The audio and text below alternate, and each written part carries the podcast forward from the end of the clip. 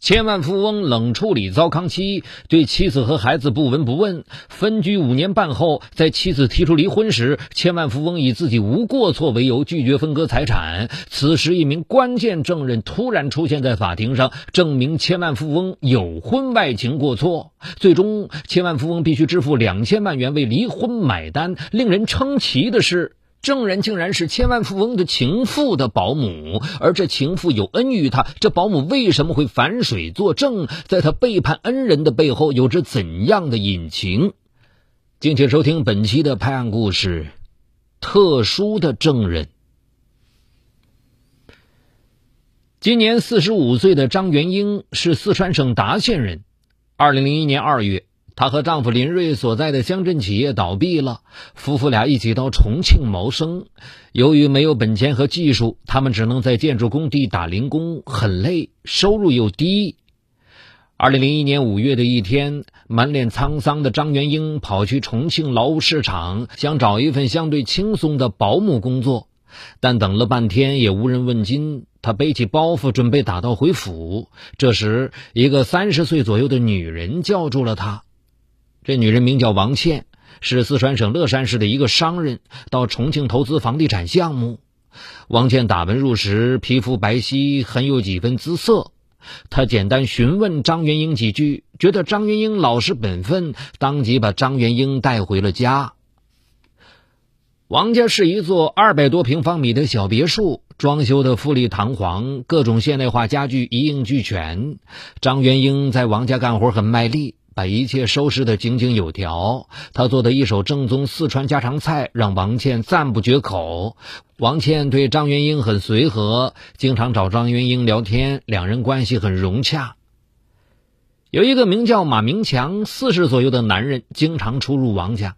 王倩告诉张元英，他是千万富翁，做大生意的，还说马明强是她的男朋友。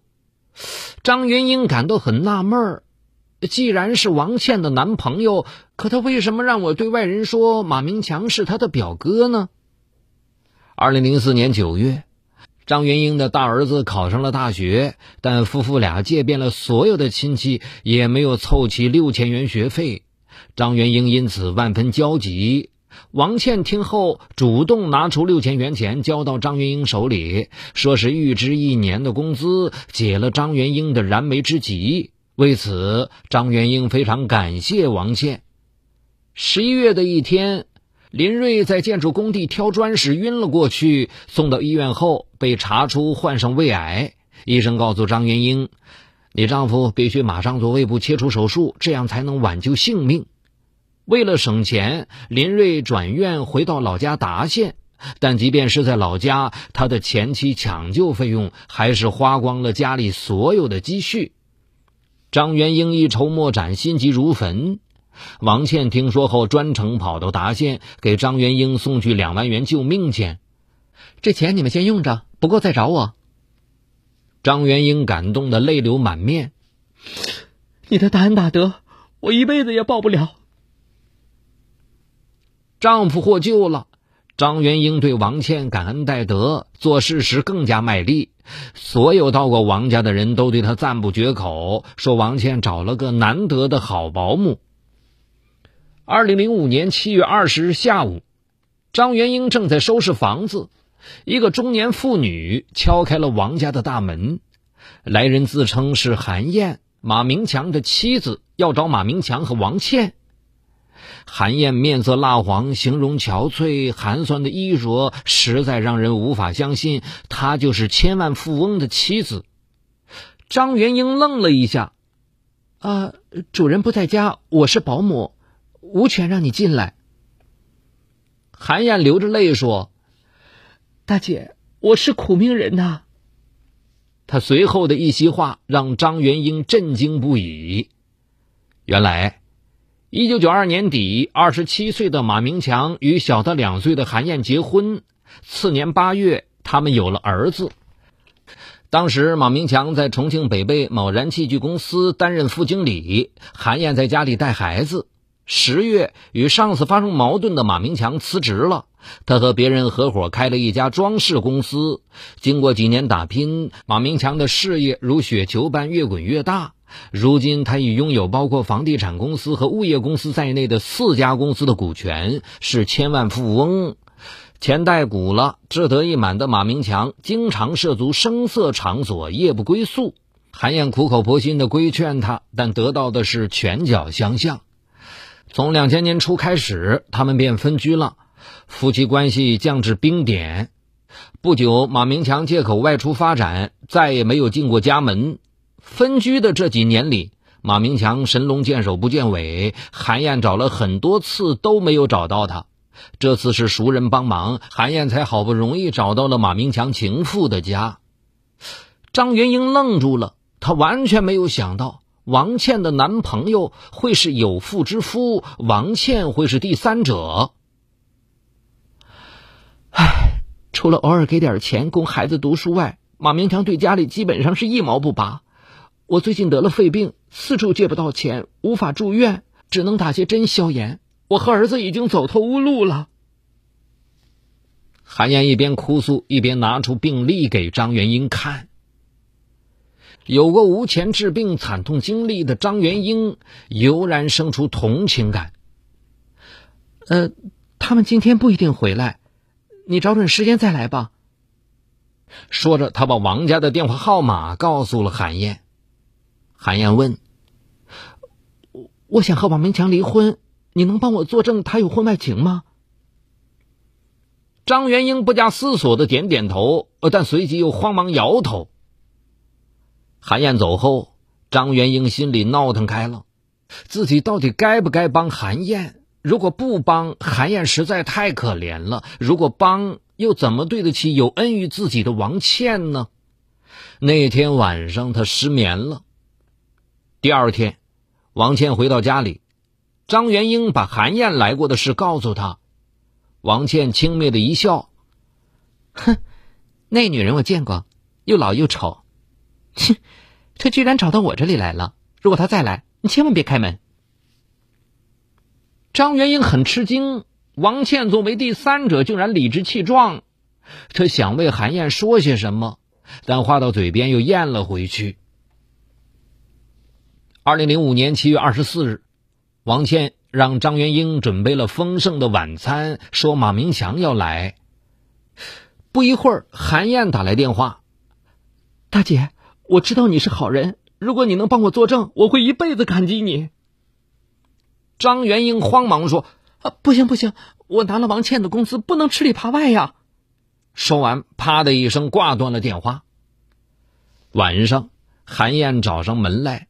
张元英把他让进屋子里，想让他和马明强好好谈谈。马明强和王倩正坐在沙发上看电视，看见韩燕走进来，他们吓得站了起来。韩燕没有大吵大闹，只是语气悲凉的说：“马明强，我是来和你离婚的。分居五年，我们早已没有了夫妻之实。”马明强态度恶劣。哼，离婚？你是想要钱吧？告诉你，钱都是我赚来的。离婚可以，要钱没有？王倩在一旁冷笑：“哼，哪来的怨妇？张姐，快给我赶出去！”张元英看了看王倩，又望了望韩燕，没有动手。五年来，你在外面花天酒地，对我和儿子不闻不问，你还算是个男人吗？当年我是怎样支持你创业的，你全忘了？你的良心被狗吃了！韩燕越说越伤心，大叫一声向马明强扑过去。马明强顺手抓住他的头发，把他甩到地上。张元英下意识的去扶韩燕，王倩提高嗓门嚷道：“张姐，把这个女人拖到外面去！”张元英却说：“呃，她有肺病，她没钱治，别为难她了。”王倩和马明强把哭泣的韩燕拖到门外，砰的一声关紧大门，任由韩燕在门外嚎啕大哭。王倩气呼呼的呵斥张元英：“你是怎么回事啊？竟然帮着外人说话！”张元英嗫嚅道：“我，我我看他太可怜了。马明强指着张元英对王倩说：“你看看，这就是你请的保姆，简直吃里扒外。”王倩连忙打圆场：“哎呀，算了算了，张姐就是心肠软。”韩燕离去后，马明强对王倩说：“我不能离婚，否则分割财产时我会吃大亏。”王倩表示赞同。现在你和我在一起，按现在的婚姻法，你是过错方，肯定要吃亏。他们的话让张元英有些明白了，韩燕让他作证是想维护自己的正当权益。张元英寻思，如果万一真的需要他作证，从良心上来讲，自己绝不能推辞。八月二十五日，韩燕向法院提出离婚请求。他在诉讼状里称，马明强与第三者同居，长期不回家，对家庭不尽责任，导致夫妻感情破裂。本人要求离婚，因丈夫对婚姻的解体存在较大过错，要求在财产分割时多分一些财产。他所列举的证据表明，马明强的总资产折合人民币五千万元。北碚区法院委托一家会计师事务所对马明强拥有股权的四家公司进行资产评估，最后得出的结论是，马明强拥有的资产与韩燕提供的数值相符。马明强则向法官声称，他经常不回家的原因是忙于事业。夫妻感情并未破裂，而与第三者同居是子虚乌有。由于韩燕拿不出马明强出轨的证据，法院驳回了他的请求。晚上，王倩让张元英做了一桌好菜，说是庆功。饭桌上，马明强和王倩开怀痛饮。马明强说：“哼，那个女人想分走我的财产，真是白日做梦，她一个子儿也拿不到。”王倩得意的大笑：“哼，对呀，亲爱的，等我们再大赚几笔，就移民到澳大利亚定居，过神仙般的日子。”张元英听后，仿佛吞下绿头苍蝇，浑身不是滋味。他悄悄打电话告诉韩燕：“马明强和王倩可能会把财产转移到国外，你要小心呐。”十月十四日，张元英正在收拾房间。派出所民警敲开了王家的大门，要对辖区内的人口进行调查。张元英灵机一动，故意说出王倩和马明强非婚同居的事实。民警将他的话做了笔录，让他在笔录上签了字。之后，张元英打电话把这事告诉了韩燕，韩燕对他千恩万谢。韩燕的代理律师在向法院递交的证据清单中，赫然列出张元英在派出所的笔录证据。代理律师提醒马明强，张元英在派出所的笔录将把他置于非常不利的境地。马明强气得对王倩大喊：“你这个保姆真是鬼迷心窍，辞退他！”随后。律师建议马明强以诽谤为由，将张元英告上法庭，通过法院判决来否定张元英的笔录。律师同时建议，暂时不要惊动张元英，因为他在派出所的笔录必须通过他自己的嘴来否定才有效力。十二月六日，法院开庭审理马明强诉张元英诽谤案。开庭前，王倩对张元英许诺，如果张元英在法庭上承认自己诽谤了马明强，就不用赔偿任何经济损失，同时加薪三百元。马明强则在一旁说，张元英指证他与王倩非法同居，严重影响了他的对外形象，影响了他的生意，他不得不通过法律程序挽回影响。他又许愿，只要张元英承认自己说的是假话，他就回到韩燕身边，与韩燕一起过日子。在王马二人的强势威逼下，极度恐惧加上没有多少法律知识的张元英，违心的承认自己向民警讲的是假话，于是法庭调解成功。二零零六年一月十七日，法院公开审理韩燕诉马明强离婚一案。在法庭上，马明强胸有成竹的出示法院的调解书，法官据此判决二人不准离婚。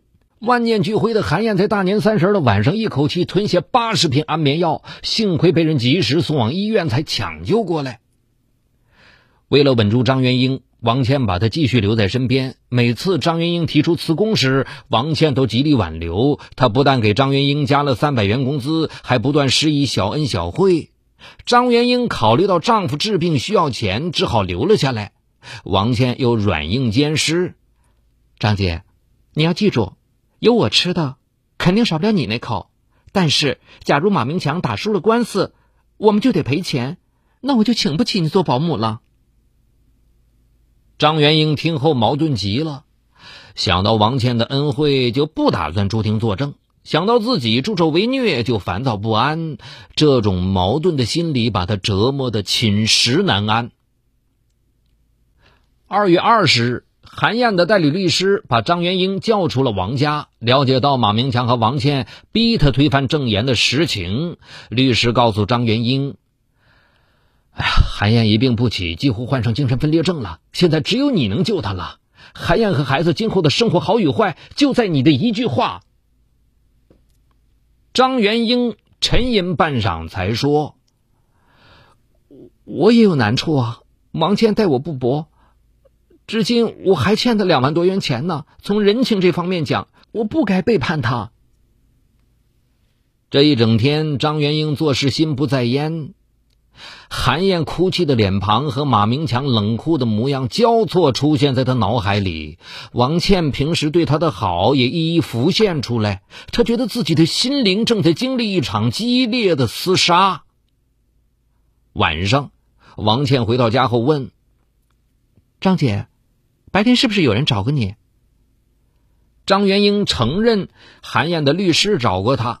王倩威逼利诱：“张姐，这几年要是没有我，你们家恐怕早已家破人亡了。如果你做得好，我借给你的钱一笔勾销。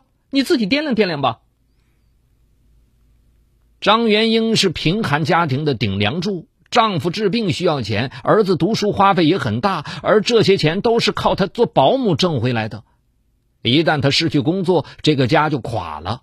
想到这里，她一边抹泪一边自言自语：“算了，我不再掺和这事儿了。”第二天一大早，张元英出门买菜时，看见韩燕的律师在不远处等着他。律师开车把他带到了位于北碚区的韩家。韩家的简陋和王家的富丽堂皇相比，简直天壤之别。韩燕躺在床上打点滴，律师说：“张大姐，你能相信这就是千万富翁的妻子吗？